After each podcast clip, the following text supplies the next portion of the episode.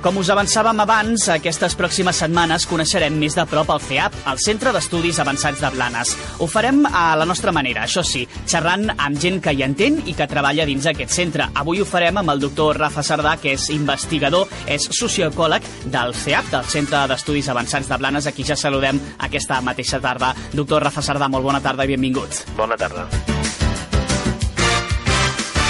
Avui el tema és ben, ben concret. Per començar, ens plantegem una pregunta que tracteu ben a prop, suposo, des del, des del CEAP, les platges de Blanes. Existeixen alarmes que indiquen que, amb el pas dels anys, mica en mica, la platja de Blanes va desapareixent. La pregunta seria ben, ben directa, doncs. Aquest, aquest tema és, és cert que hi ha de cert en tot això? Sí, és cert, si parlem de la platja de Sabaner, és cert de que des de fa dues dècades o tres dècades, bàsicament la, la playa s'està perdent. Hi ha una, és conseqüència d'una evolució morfològica en la qual la, la platja pateix d'una pèrdua de, de sediments deguda a que hi ha molt menys aports que eh, retirades de sediment per als temporals. En aquest cas ens centrem tan sols amb les platges de Blanes o és un procés generalitzat a totes les platges catalanes? Bueno, la, el cas de la platja de Blanes és, és molt específic, però aquest és un procés que s'emmarca en, en una cosa que és general, sí, sí. Hi ha un informe que es va fer per la Generalitat de, des de la UPC, des d'un organisme que està escrit a la, també a, a la Generalitat, que diu que bàsicament el 70% de les platges de, de Catalunya estan en, peri en període d'erosió continuada. Després, si cas, ja parlarem de, de números, però en principi eh, en, en aquest informe es, de, es deia es deia que el, aquest 70% de platges eh, tra, se tra, estaven considerades com a platges que no presentaven una evolució bona. I aquest procés que podem comprovar precisament, doncs això, moltes de les platges catalanes, a, a què seria degut? Pues bàsic, bàsicament és eh, el mateix, és el mateix, que hi ha menys, pèrdua, eh, menys aports de sediment que pèrdues, i bàsicament és que ni els rius, ni les rieres, ni, ni aquest, per, per a on venen els sediments a les platges estan, eh, estan fent, estan fent la, la seva funció d'aport d'aquests sediments. Per tant, eh, totes les, uh, les pèrdues que s'originen com a conseqüència dels temporals no, no són després reposades per els períodes o les balances que tenien que, que funcionar de caràcter sedimentari per part dels rius. En aquest cas, fixem-nos en una platja en concret de Blanes, per exemple, Sabanell. Sabanell és un cas diferent a tot això que ens explicaves, Rafa? No, no, no és un cas diferent. Eh, la causa general és, és, és la mateixa, però sí que Sabanell està molt ben estudiat i sí que sabem per què ha passat tot això. Doncs explica'ns una miqueta, per, per què ha passat concretament en el cas de, de Sabanell? Bueno, en el cas de Sabanell hi ha, un peri eh, hi, ha, hi ha diferents períodes. Fins als anys 70, bàsicament, eh, Sabanell es mantenia estable, inclús, eh, inclús creixia aquesta, aquesta platja. Els blanencs re recordaran que eh, la platja tenia una extensió molt gran a, a la part de la desembocadura, però eh, després van començar a fer-se actu algunes actuacions que han significat eh, el que ha passat després. No? En principi, eh, ja, nosaltres vam comptabilitzar una sèrie de, de, de qüestions històriques per la, qual, per, la, per la qual la platja està ara en el punt en què està. Eh, als anys 70 eh, se van extreure de la part començant per aquí, per Tordera, Palafolls, d'aquesta aquest, part del, del riu, es van extreure milions de metres cúbics de, de sorra, d'àrids, per a construcció. Això fa, fa pocs dies es posava a la televisió, en un programa de, de televisió, però eh, és, és cert, se retiraven molt, molts àrids, molts àrids de, de la part baixa de la Tordera, i inclús es va comptabilitzar també en un informe que el riu havia baixat en, de, del fons eh, en un metre i mig. Llavors es van crear com unes banyeres que a, a posteriori, abans de que surti aquest sediment, se tenen a complir. Això va ser una causa inicial, una retirada molt forta d'àrids, d'aquests àrids que al final són els àrids que acaben fent les platges per altres, per altres uh, activitats. Després és cert que eh, tota la conca ha patit una, tota una període, un procés d'usos de, de, del sol, de, del qual també de més forestació i això ha significat un, un menor aport de sediments que anaven a parar, diguem-ne, al riu. I això també va passar bàsicament en el període dels anys 70, una cosa així. Mm, després, evidentment, eh, l'activitat humana ha fet que una gran part de, també del caudal d'aquest riu sigui utilitzat, per la qual eh, hi baixa menys aigua i, i, i l'aigua, el caudal de l'aigua, encara que els sediments baixen bàsicament quan hi ha tempestes, però també també són aportats de, de manera estable i eh, aquest caudal ha disminuït també en aquest temps. Més endavant, i ja pa, pa, passant a coses que s'han fet més a, a la part baixa, baixa, a la desembocadura del riu, als anys 80 es va començar a canalitzar el riu. Va, el, el, un càmping que hi havia, crec que a la marxa esquerra del, del, de la desembocadura, va fer un espigó, i aquest espigó va canalitzar molt les, les ri, ri, rierades que, hi havia, que venien del riu. Eh, aquest riu normalment feia inundacions a la part baixa, i aquestes inundacions afectaven aquests, aquestes activitats i per, per, per evitar això es va canalitzar, però clar, amb la, amb la canalització el que passa és que aquests sediments, quan surten del riu, surten molt forts, no, no queden en la zona inundable i per tant es perden de, per, per, la, per lo que és després el canyó de Blanes. Posteriorment també ja, ja va passant a coses que han passat més, més eh, cap, cap, aquest, cap, cap aquests anys. Als anys 90 el delta submergit, perquè no, no tenim que oblidar que Sabanell és, és un delta, és bàsicament la part final del riu, és un delta molt, molt bonic per, per, per estudiar, i que aquest delta té uns, uns sediments que estan submergits. O sigui, té, quan veus la platja de Blanes, eh, per fora aquesta, aquesta platja continua fins, eh, fins a 30 metres amb, amb bàsicament sediments que venen, que venen del riu i que són de port sedimentari. I eh, en aquest, aquesta part, en aquest sediment submergit, es van extreure eh, també una quantitat més d'un milió de metres cúbics, ara no, no tinc al cap la, la, la dada concreta, però molts metres cúbics per regenerar platges del, de la part alta del Maresme. I es van fer tota una sèrie de banyeres que després pues, és el mateix que passa quan, quan tens nens jugant a la, a la sorra a la platja i fan un castell i després fan un foso. Aquestes sorres de, de la platja van tindre una tendència a anar-se cap a fora per recuperar aquestes banyeres que havien fet les dragues de succió de, de la regeneració. Això va passar als anys 90 i als anys 2000, aquest, la dècada passada, van tindre bueno, el problema no, eh, falta de coneixement o falta d'un procés d'enginyeria eh, adient, però els pous de la desaladora que es va fer per la, aquí a, a la Tordera per la, de, eh, per la desaladora de, de la desaladora de Blanes es van posar a, a la platja mateixa, eh, encara que inicialment aquests pous estaven eh, dintre quasi, quasi dels càmpings, però aquests pous bàsicament estaven a la platja. I des que aquests pous s'han posat, alimentat també per, per la última de les causes importants, que són el, el període de sequera que hem passat eh, durant la dècada passada, pues, eh, aquests pous van, van, van contribuir a, a accelerar moltíssim l'erosió de la platja i a produir-se que en un moment determinat inclús la platja, la platja en molts llocs desapareixés totalment. Per totes aquestes explicacions, sembla que eh, comptant va passant el temps, cada cop, doncs, precisament la pregunta que et feia a l'inici, Rafa, eh, sembla que amb el pas del temps cada cop desapareixerà més la platja de Blanes si no hi posem remei.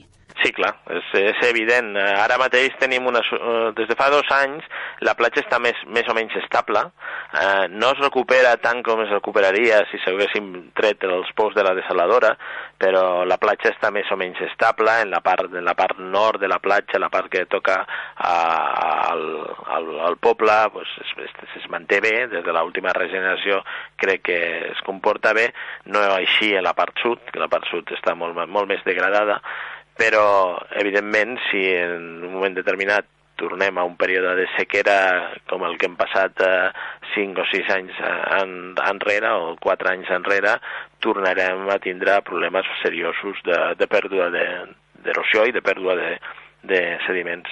Existeixen solucions per evitar, per, per pal·liar aquest problema? Sí, sí, sí, jo, jo crec que sí que existeixen solucions. El problema és... Eh, el problema bàsic és tindre, tindre eh, al cap la idea de que la platja és un recurs important per a la població i que es té que, es té que fer una, una gestió adequada d'aquest recurs. Normalment, eh, quan, quan parlem de béns públics, eh, tenim sempre la tendència de que aquests béns públics són, són de tots, però no són de ningú, i per tant eh, Déu eh, té que comportar-se misericordiosament, misericordiosament amb el recurs i, i nosaltres no tenim que fer res, però no és així. Uh, si tenim un recurs que, que té una importància hem de, hem de saber cuidar-lo i uh, això està fora ara de, de tot el que és la gestió de platges.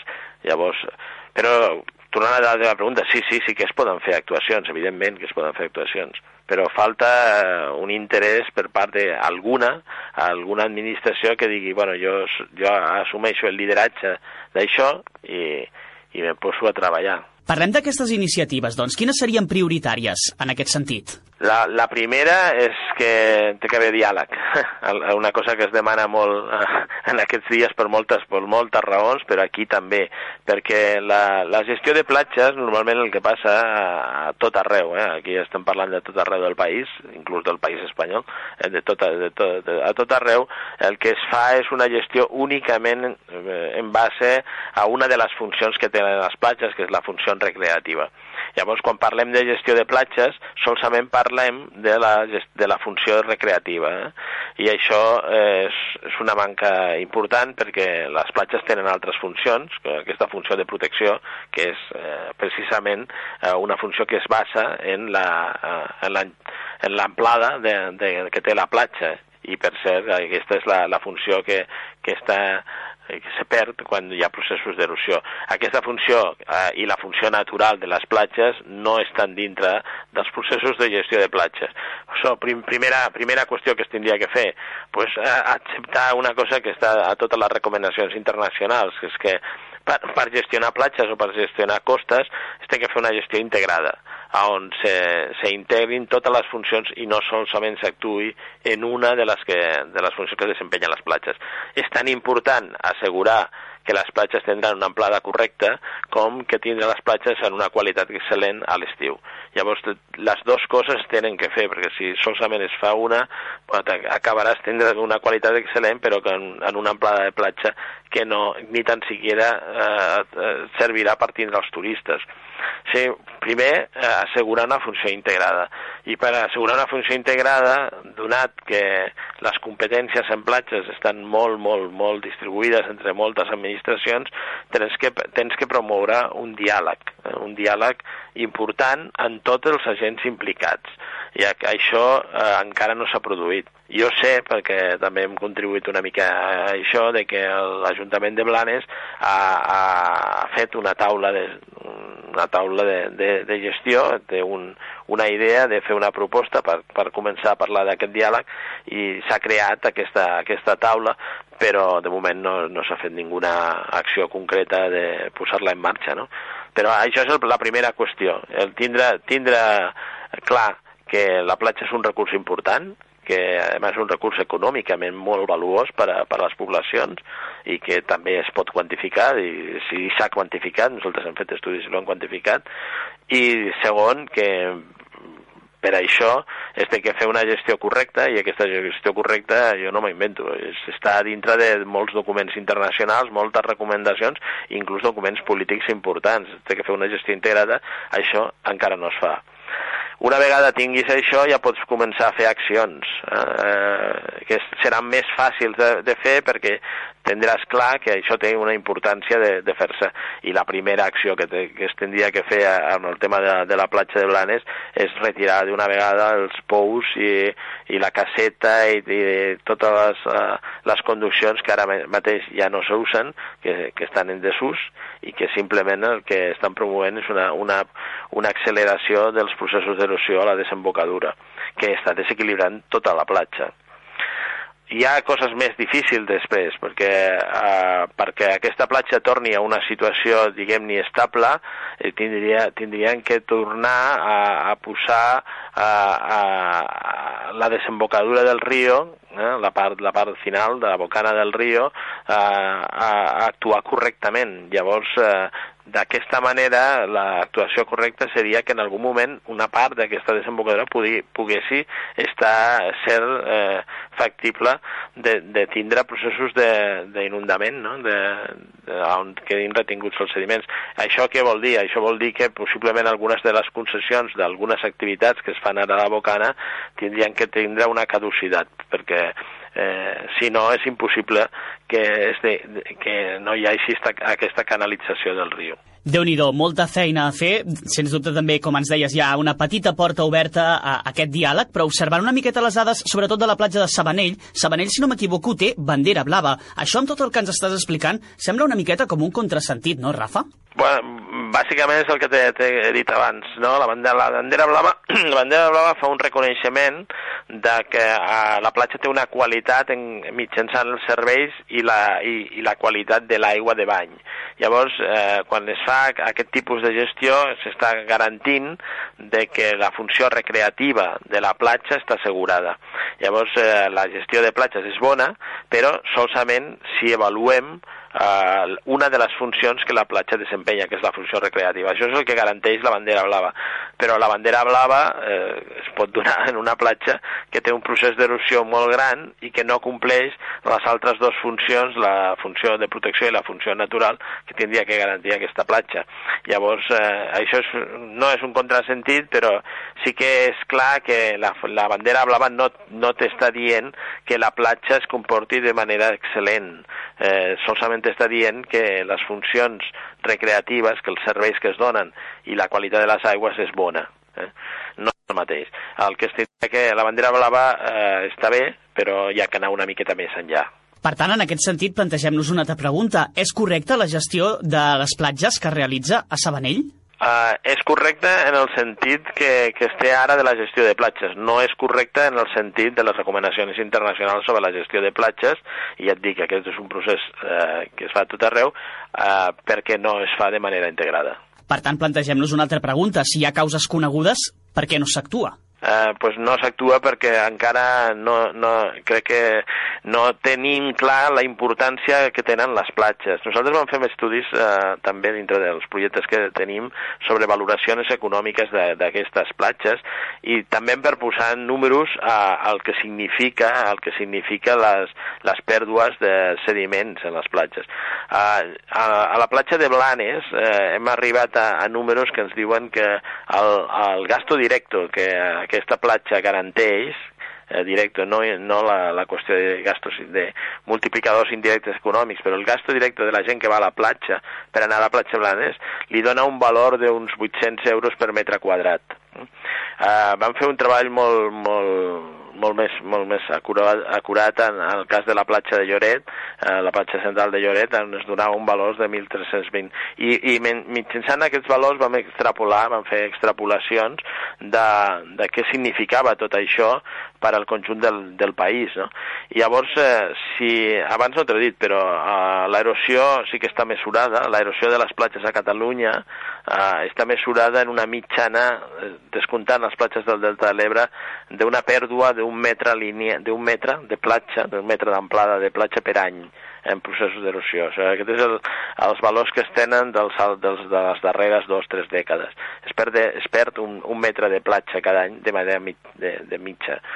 Si amb, el, amb la dada que t'he donat ara, de 800 a la platja de, de Lloret i 1.320, que és el, el valor que teníem per metre quadrat a la platja de, de Lloret, fem una extrapolació al total de les platges catalanes, vam, això és una, una mesura que vam passar al govern.